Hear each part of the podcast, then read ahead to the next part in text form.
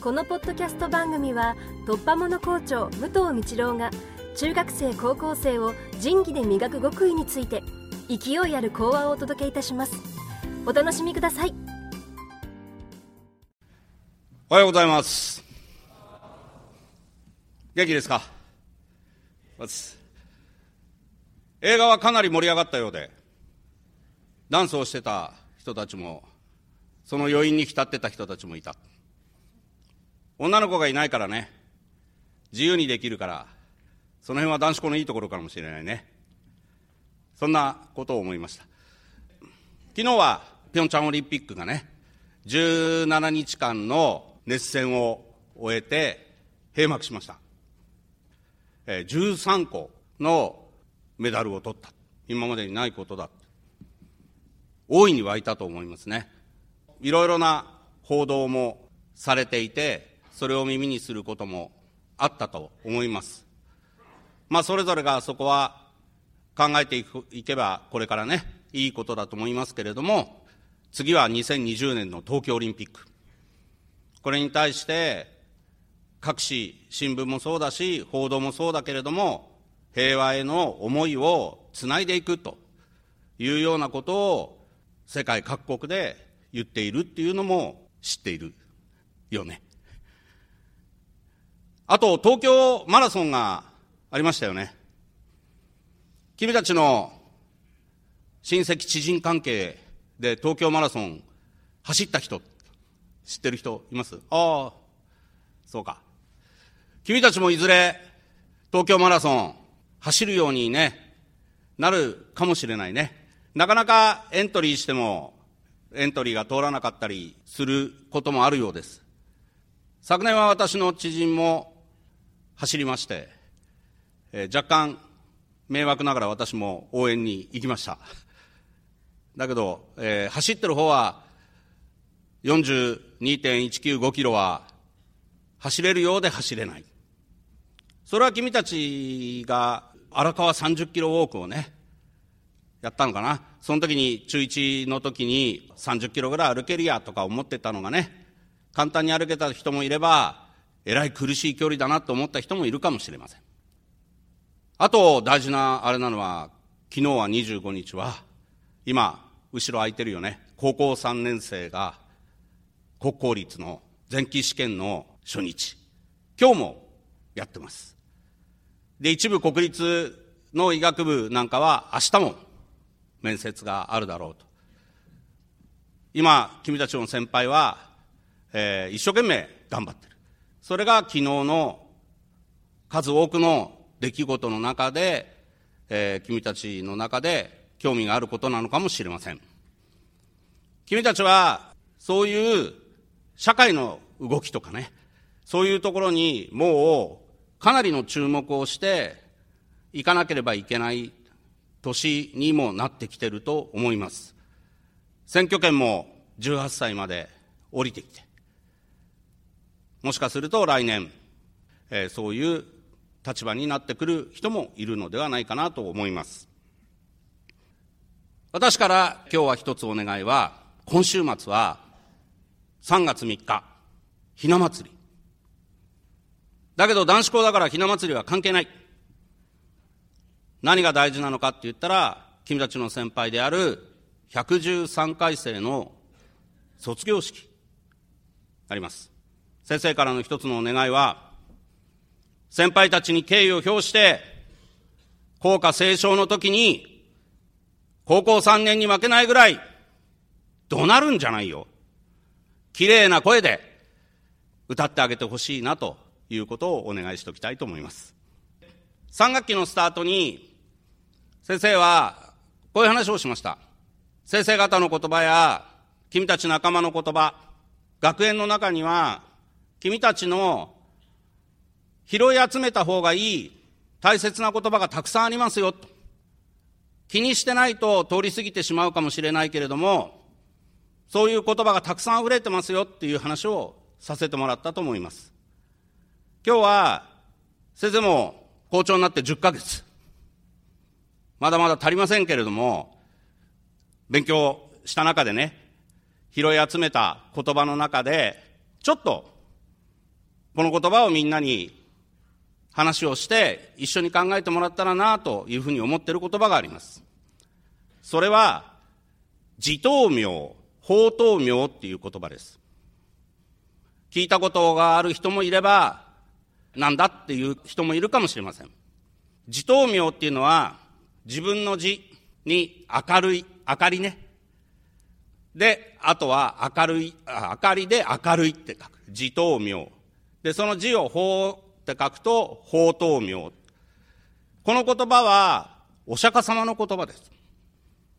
お釈迦様のね、もう、この世を去ってしまうだろうな、という状態の時に、弟子のアナンっていう人がね、これからは、私たちは何をよりどころにして生きていけばいいのでしょうかそしたらお釈迦様は、その自頭名、法頭名という言葉を阿南に説いたと言われています。どういうことかというと、自らをよりどころにして、正しく説かれた法をよりどころとして、他のもの、他者をよりどころとして生きることなかれということです。自分をよりどころとして、正しく説かれている法をよりどころとして、他者をよりどころとするんじゃないんだよっていうことです。これは何を意味してるかっていうと、簡単に言えばね、自覚。自覚を持って生きていきなさいっていうことを説かれたというふうに言われています。この自覚という自頭名ということについて、じゃあ、もう少し自分をよりどころにするっていうことは、どういうことなのかっていうのを、ここを考えてほしいんだな。文献とかそういう中を見ると、こんなふうに書いてあります。ただ、これは、それぞれの中でもう少し自分の解釈を加えた方がいいようにも思います。今置かれている環境とか、年齢とかによって受け取り方は違うと思いますけれども、こんな風に書かれています。その自頭名というのを解釈を加えるとするならば、ありのままの自分を引き受ける覚悟。ちょっと難しいね。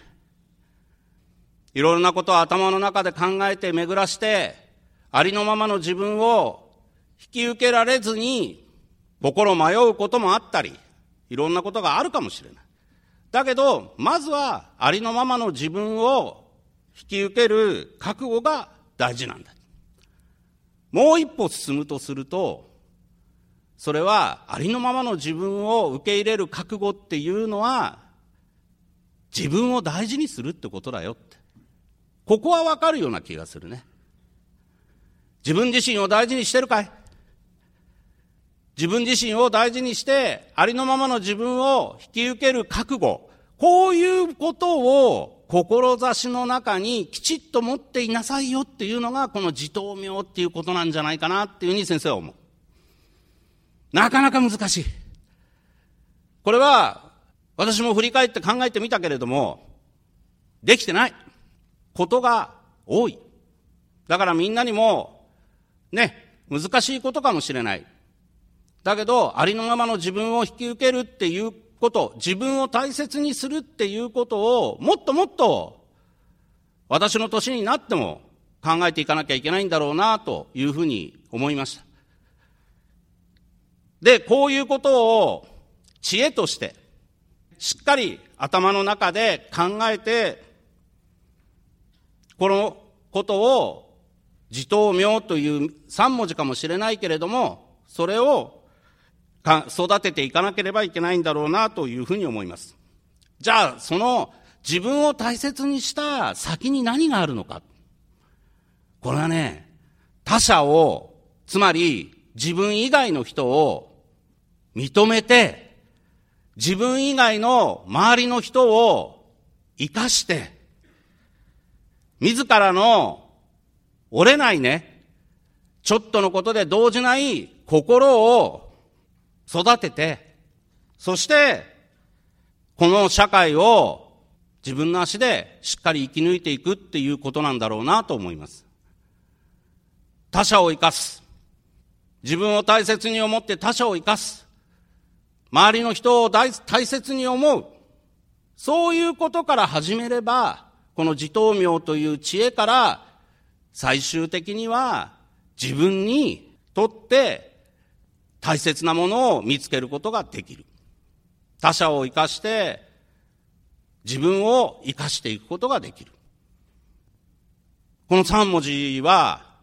まだまだ僕も勉強しなきゃいけないと思ってます。ただ、我々、芝学園にとってはね、